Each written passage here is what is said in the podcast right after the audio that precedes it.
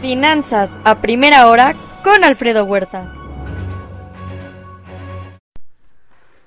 Muy buenos días. En el tema COVID siguen incrementándose los casos a nivel global. Se alcanzan 655.8 millones en total de infectados en el mundo. Ayer sumaron más de 600 mil nuevos casos. Estados Unidos con alrededor de 50 mil. Día 276 de la guerra. Se activaron las defensas aéreas en la ciudad de Crimea. Polonia podría donar a Ucrania el sistema de defensa aéreo alemán Patriot, causando extrañeza del gobierno alemán. Ucrania trabaja para que las plantas de energía nuclear vuelvan a estar en línea mientras siguen los apagones en hospitales, cortes de electricidad y agua en varias ciudades. La Unión Europea sigue debatiendo precios tope de gas y petróleo ruso, este último hasta el momento dentro de un rango entre 70 y 65 dólares por barril. Hoy el petróleo es de lo poco que reacciona. Minoristas en Estados Unidos están bajo presión para convertir grandes descuentos en ventas del Black Friday. En México, la inflación general a la primera quincena de noviembre mostró un dato arriba de lo esperado, por baja en precios de alimentos, alcanzando el 8.14% anual. La subyacente, sin embargo, alcanzó su máximo nivel desde agosto 2000 en 8.66%, por presiones en precios de turismo e industria alimenticia. La minuta de Banco de México también moderó su comunicado restrictivo, aún preocupado por la presión sobre la inflación subyacente. Media jornada este día por el Black Friday, dando donde empieza a contabilizar el ritmo de compras navideñas con poca expectativa de crecimiento.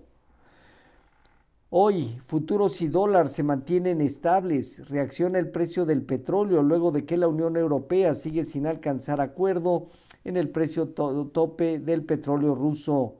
Será una jornada probable con baja operatividad.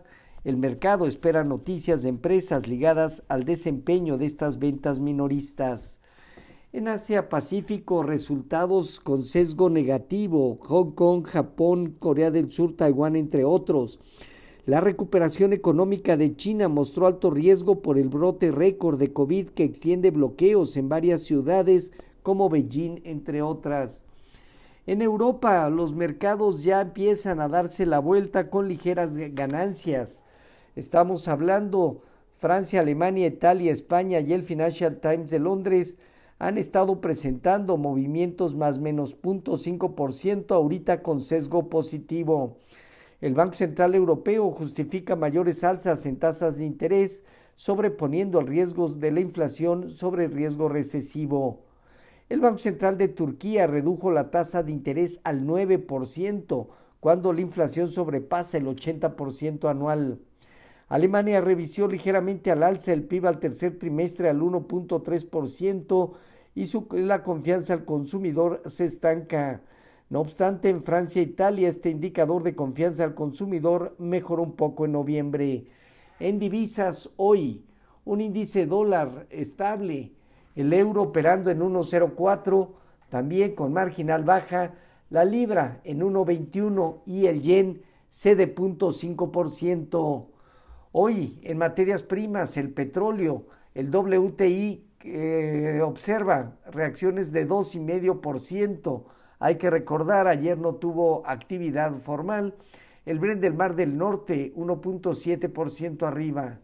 El oro, en 1.753 dólares, gana espacios. La plata estable y el precio del cobre también sobrepasa 1,5%. Los mercados en Estados Unidos estarán retomando actividades con media jornada por el Black Friday.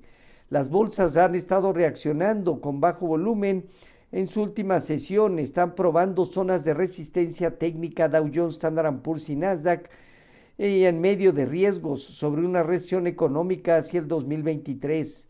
El dólar intenta estabilizarse y la curva de bonos del tesoro ha ido demandándose poco a poco. Tesla retira 80 mil autos en China por problemas de software y cinturón de seguridad.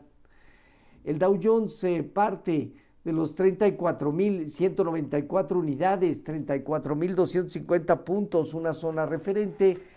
El eh, Nasdaq en 11.838 puntos, de 11.900 a 12.000 unidades, zona referente. Y el Standard Poor's en 4.027, de 4.050 a 4.150 puntos, zona de prueba.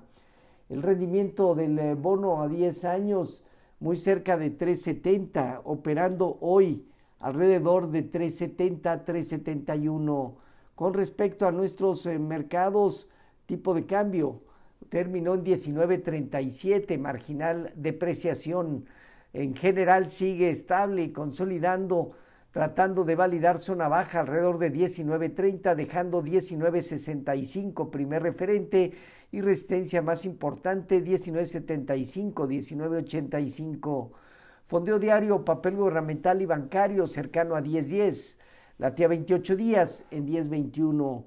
La bolsa terminó con marginal baja en mil, eh, eh, básicamente en 51.979 unidades, apenas un, eh, alrededor de un 15 a 20% de la operación cotidiana por el feriado en Estados Unidos.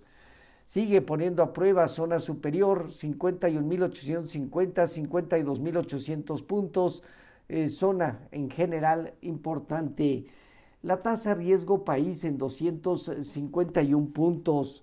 Quedan dos posturas eh, por Banamex, por lo que analiza la posibilidad de acudir al mercado accionario como último recurso.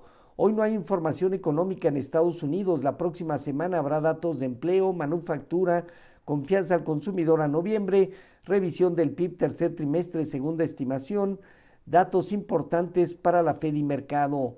En México conoceremos el IGAI y el PIB real definitivo al tercer trimestre, el IGAI a septiembre, así como la cuenta corriente también al tercer trimestre. Los eh, futuros se mantienen más o menos 0.2%, Dow Jones, Standard Poor's y Nasdaq, un tipo de cambio alrededor de 19.40.2% de depreciación. Así, finanzas a primera hora con lo más relevante hasta el momento.